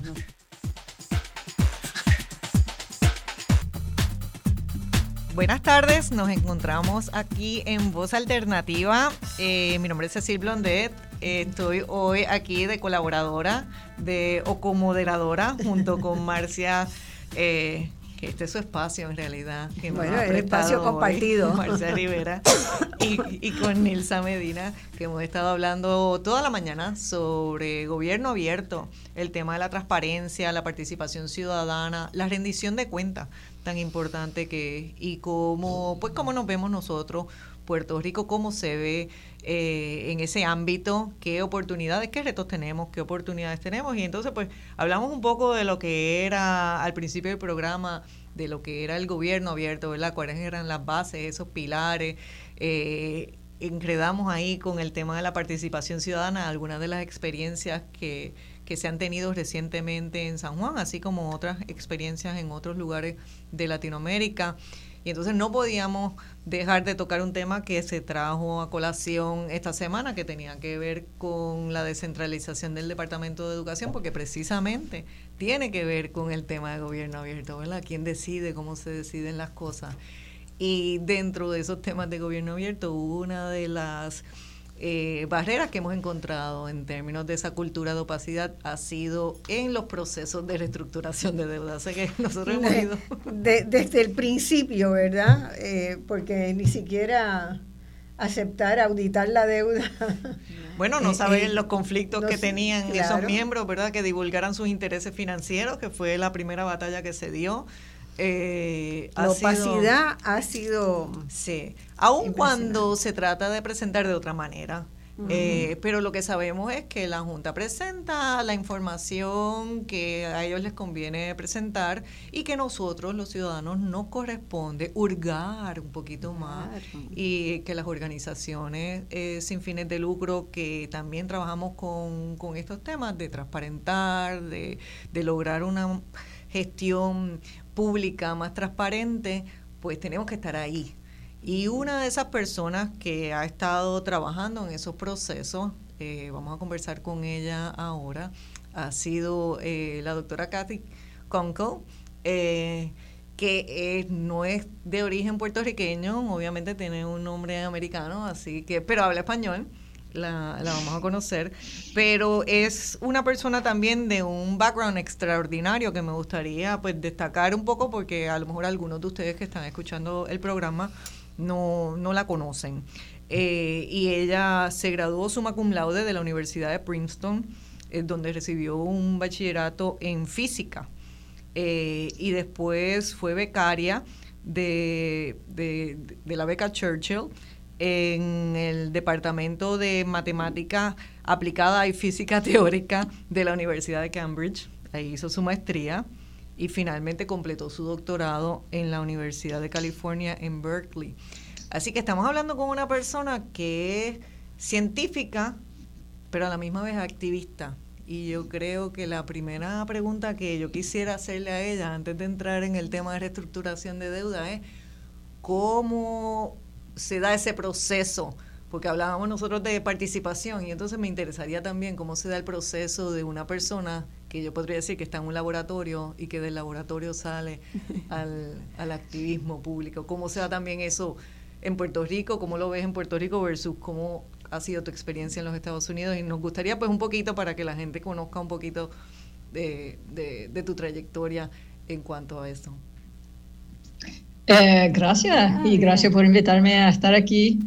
Em, una pequeña corrección, nunca completé el doctorado en Berkeley. Empecé, pero no, no terminé. Muy bien. Em, pero, eh, pero de todos modos, yo em, decidí entrar en el tema de política pública eh, después de esa trayectoria en física. Fue más porque yo siempre había habido dos, había tenido dos intereses. Obviamente la física fue una, pero siempre me había preocupado por temas ambientales y particularmente el tema de cambio climático. Eh, y eventualmente tenía que tomar una decisión si quería dedicar mi vida a la física y de ser profesora de física y, y en fin decidí que para mí preferiría estar eh, más, más en comunidad, más trabajando eh, asuntos de, política, política pública y asuntos ambientales. Y desde ahí cambié eh, mi enfoque y empecé a trabajar con organizaciones sin fines de lucro. Em, estaba trabajando muchos años con una organización en los Estados Unidos que hace investigaciones y em, eh, testimonios periciales sobre temas de energía y finanzas que se llama el Institute for Energy Economics and Financial Analysis. Eh, este instituto empezó a trabajar eh, con organizaciones en Puerto Rico en el año 2015 y pues desde ahí empecé a conocer organizaciones y el tema del sistema eléctrico aquí, que obviamente ha sido un un problema bien complicado, poco transparente, como ustedes saben, eh, y particularmente el tema de la reestructuración de la deuda, que, que va a tener impactos muy, eh, muy importantes, posiblemente muy negativas eh, durante las próximas décadas. Estamos hablando de una deuda de, de 9 mil millones de dólares, ¿verdad? Que tiene Puerto Rico con los eh, tenedores de bonos de lo que le dicen PREPA, eh, la Autoridad de Energía Eléctrica pero que a veces es importante que lo mencionemos así porque a veces hay gente que piensa que son dos cosas diferentes. No, cuando se habla de el PDA o el, el plan Power. exacto de prepa, sí, el Puerto Rico eh, Energy, whatever, Power, Authority, Electric Power, nosotros. Eh, pero Ahora, ¿cuál es la coyuntura que existe, verdad? Porque ya nosotros sabemos que reestructuramos la deuda, lo que era de Cofina, se reestructuró la deuda de los eh, bonos generales, de, las obligaciones generales, que incluyeron otras pequeñas, ¿verdad? Autoridad de tierra, incluye otras cosas. eh, se incluyeron ahí. Y ahora el próximo proceso que está bastante adelantado es el plan de reestructuración de energía eléctrica, de esos 9 mil millones de dólares y lo que está sobre la mesa se va a decidir pronto. Estamos hablando que en cuestión de semanas eso ya está ante la consideración de la juez y hay un proceso de objeciones y comentarios que cierra el 12 de junio.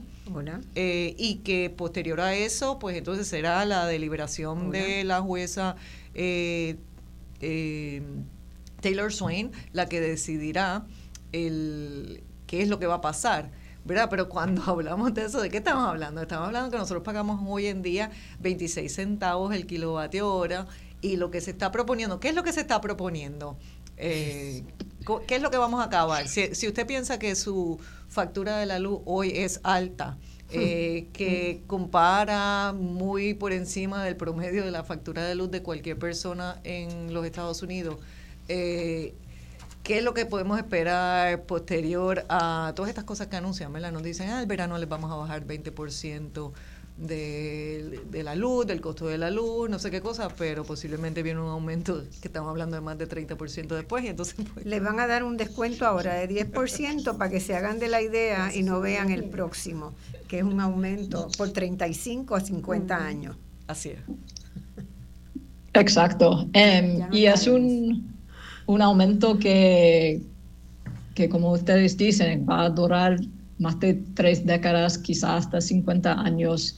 Eh, para pagar em, la deuda de la deuda de vieja de energía eléctrica. Es decir, que vamos a estar pagando a los bonistas, no vamos a estar pagando dinero para invertir en el sistema eléctrico, para mejorar el servicio. Ese dinero va a los bonistas. Eso es, eh, bueno, eso es el, el plan que propone la Junta de Control Fiscal. Importante también que todavía hay oportunidad de, de tener este plan em, que que no ha sido aprobado todavía por la jueza Taylor Swain.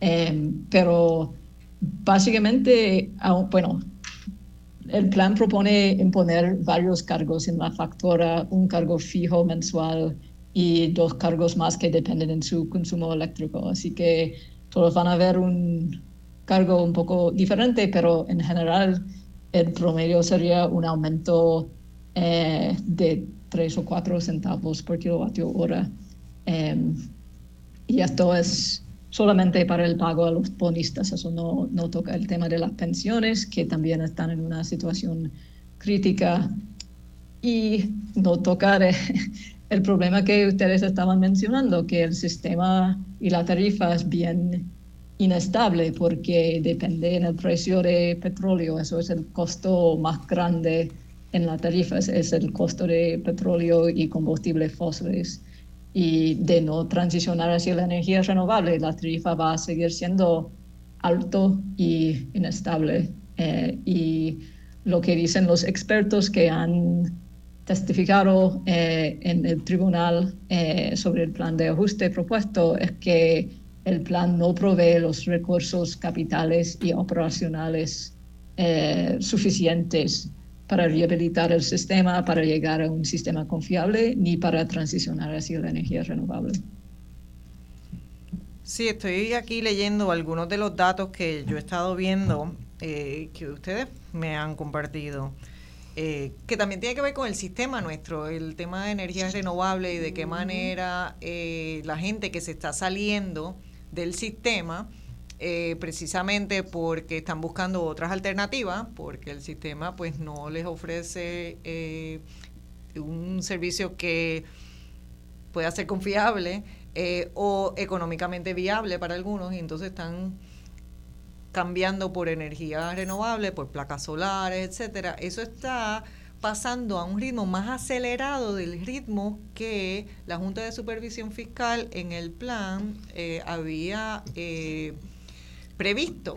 Y eso va a tener un impacto. Eso posiblemente lo que va a terminar haciendo es acelerar aumentar el costo. Bueno, exacto. Va a aumentarle el costo a los que quedan, porque hay menos personas pagando.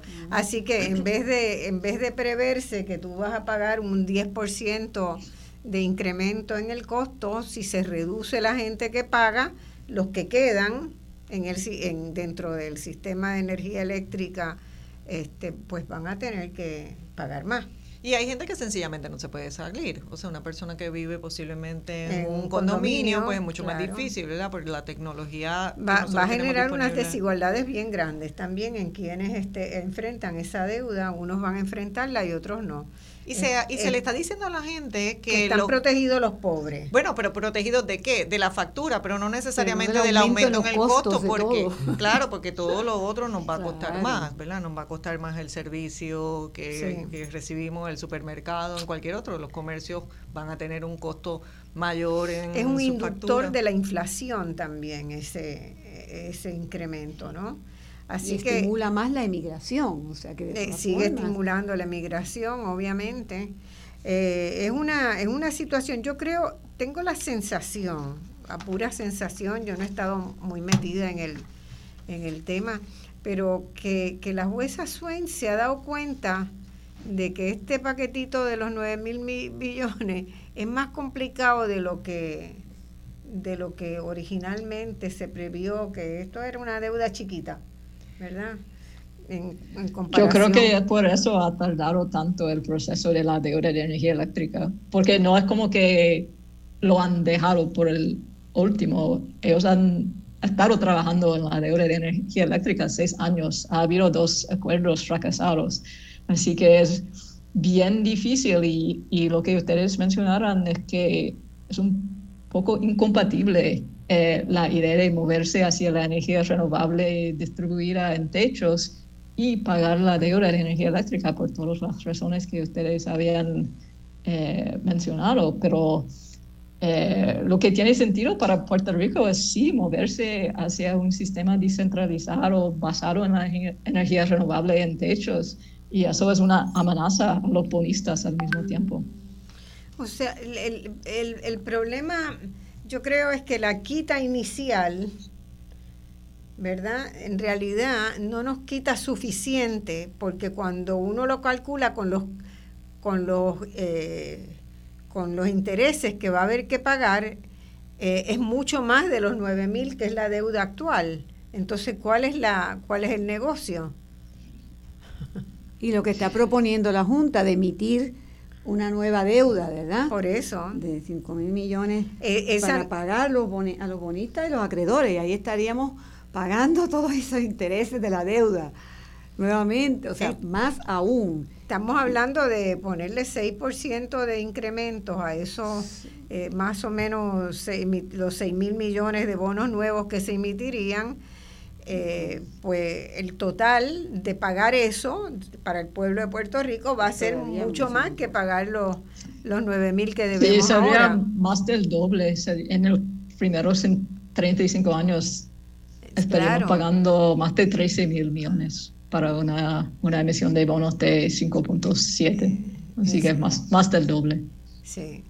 Entonces, no sé si la juez tendrá la sensibilidad necesaria y si los bonistas tendrán la sensibilidad necesaria para para llegar a un acuerdo, pero, sabemos que este acuerdo ¿ah? sabemos que, que, tienen los mecanismos para reducir y para, para eliminar esa deuda y lo único que lo puede propiciar, ¿qué es, Katy? Por lo que estamos batallando movilización ciudadana de verdad, que ya se le nota algo a la jueza de que está captando. Pues, ¿Ya hay cuántas firmas, Katy, que se han estado enviando? Que, se han bueno, más de, más de 11 mil eh, a la petición y ha habido encuentros en toda la isla, ha habido comerciantes firmando cartas, ha habido eh, resoluciones municipales aprobadas en varios municipios. Y muchas organizaciones se han expresado en contra. Hay, que, hay que meterle 50 mil firmas ahí para... que ha habido respuesta, pero falta más. falta más movilización ciudadana. Hay, una página y por web. Eso es que hay una, unas iniciativas, ¿verdad?, que están desarrollándose de conferencia de prensa, de acercamiento. porque cuando lo hacemos por comunidad, nos llenamos de esperanza porque vemos, ¿verdad, Katy, que la gente reacciona bien a todo esto, o sea, o sea reacciona en, plan de que esto hay que detenerlo, pero tenemos poco tiempo. Y Así que hay que acelerar los procesos. Hay una página web que se llama nomasaumentos.com, donde la gente, hay unas calculadoras que las personas pueden tener una visibilidad de el aumento que representaría para cada uno, ¿verdad? Para los comerciantes, para los individuos, etcétera. Y nosotros estamos exhortando a las personas a que puedan someter una, unas mociones de oposición. Tienen hasta el 12 de, de junio para someter eso. Entonces, el proceso en el, en el Tribunal Federal es un poquito, es fácil para algunas personas, para los que tienen acceso, ¿verdad? Los que son abogados eh, y postulan en el Tribunal Federal, pues porque se hace de forma electrónica y eso pues facilita. Pero hablando de gobierno abierto y de innovación, etcétera. No hay facilidades para la gente hacerlo. Exacto, pero para nosotros los ciudadanos que a lo mejor no tenemos eso, bueno, pues existe un procedimiento que se llama eh, pues una representación pro se, que es uno mismo que está como ciudadano presentándose al tribunal haciendo un reclamo.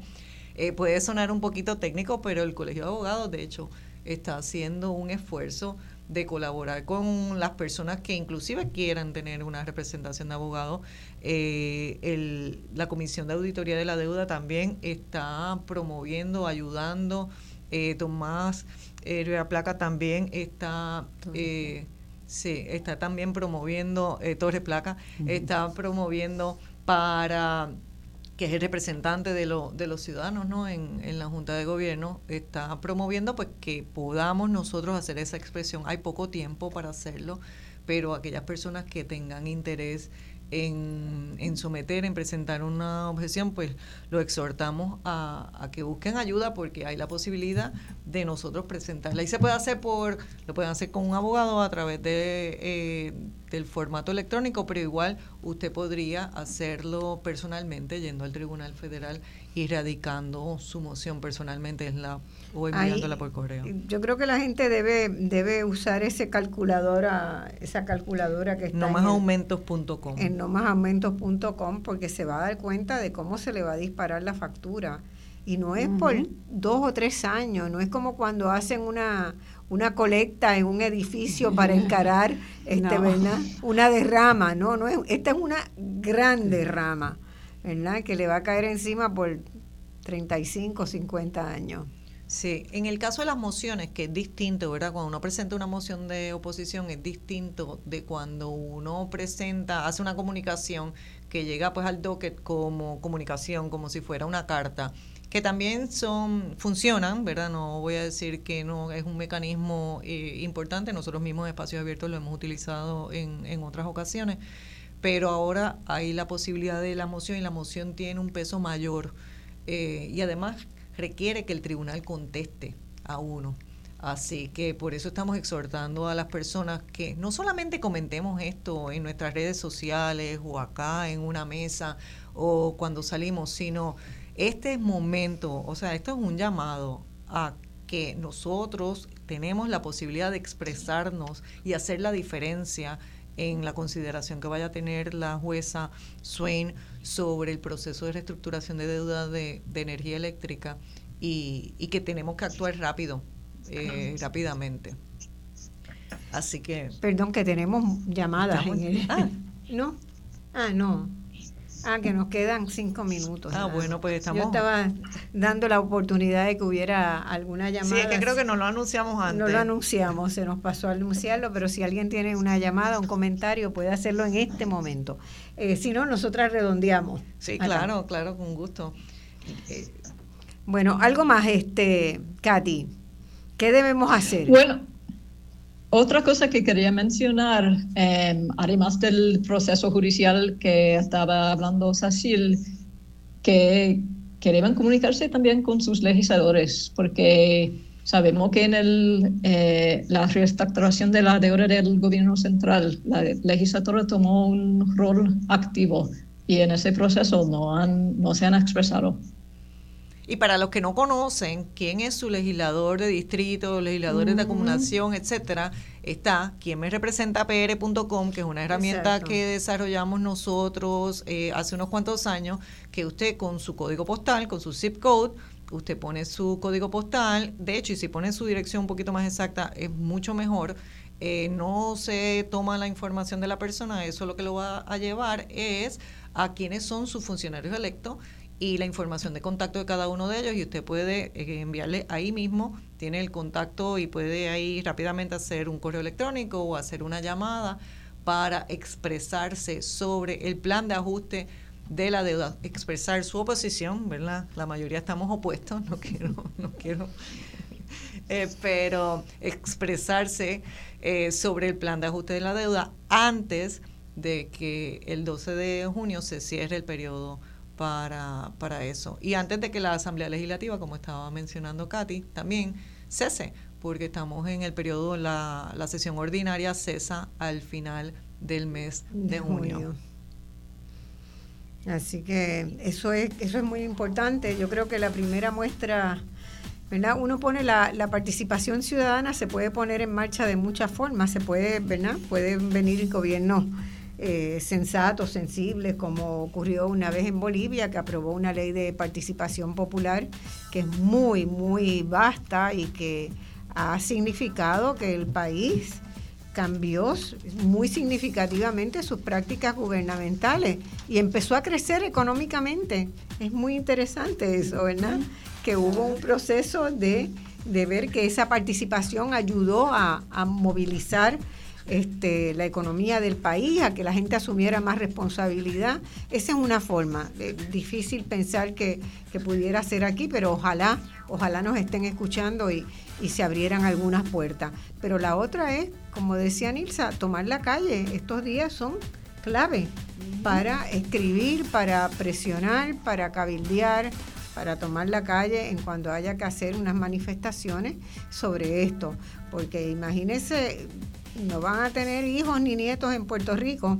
Y yo creo que esto es un tema de consenso, o sea que aquí estamos hablando de que por primera vez en muchos años todos los sectores estamos de acuerdo en que esto va a ser negativo para el desarrollo económico del país y que se necesita detener el plan tal y como está y enmendarse.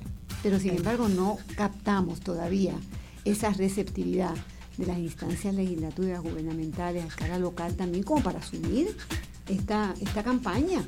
Estamos a unos días ya y esperamos que eso suceda, pero nos pasaba a veces también con los líderes que no, aquí todavía la cultura de ese acercamiento individual al legislador eh, no está tan desarrollada como en otros contextos, ¿verdad? Y definitivamente creo que vamos a tener Pero hay que desarrollarla. desarrollar, ponernos las pilas para eso. rápidamente. Bueno, se nos acabó el tiempo, les agradezco un montón, me encantó el programa, ha sido muy lindo, creo que la gente tiene que pensar seriamente en para dónde vamos y vamos para buen camino.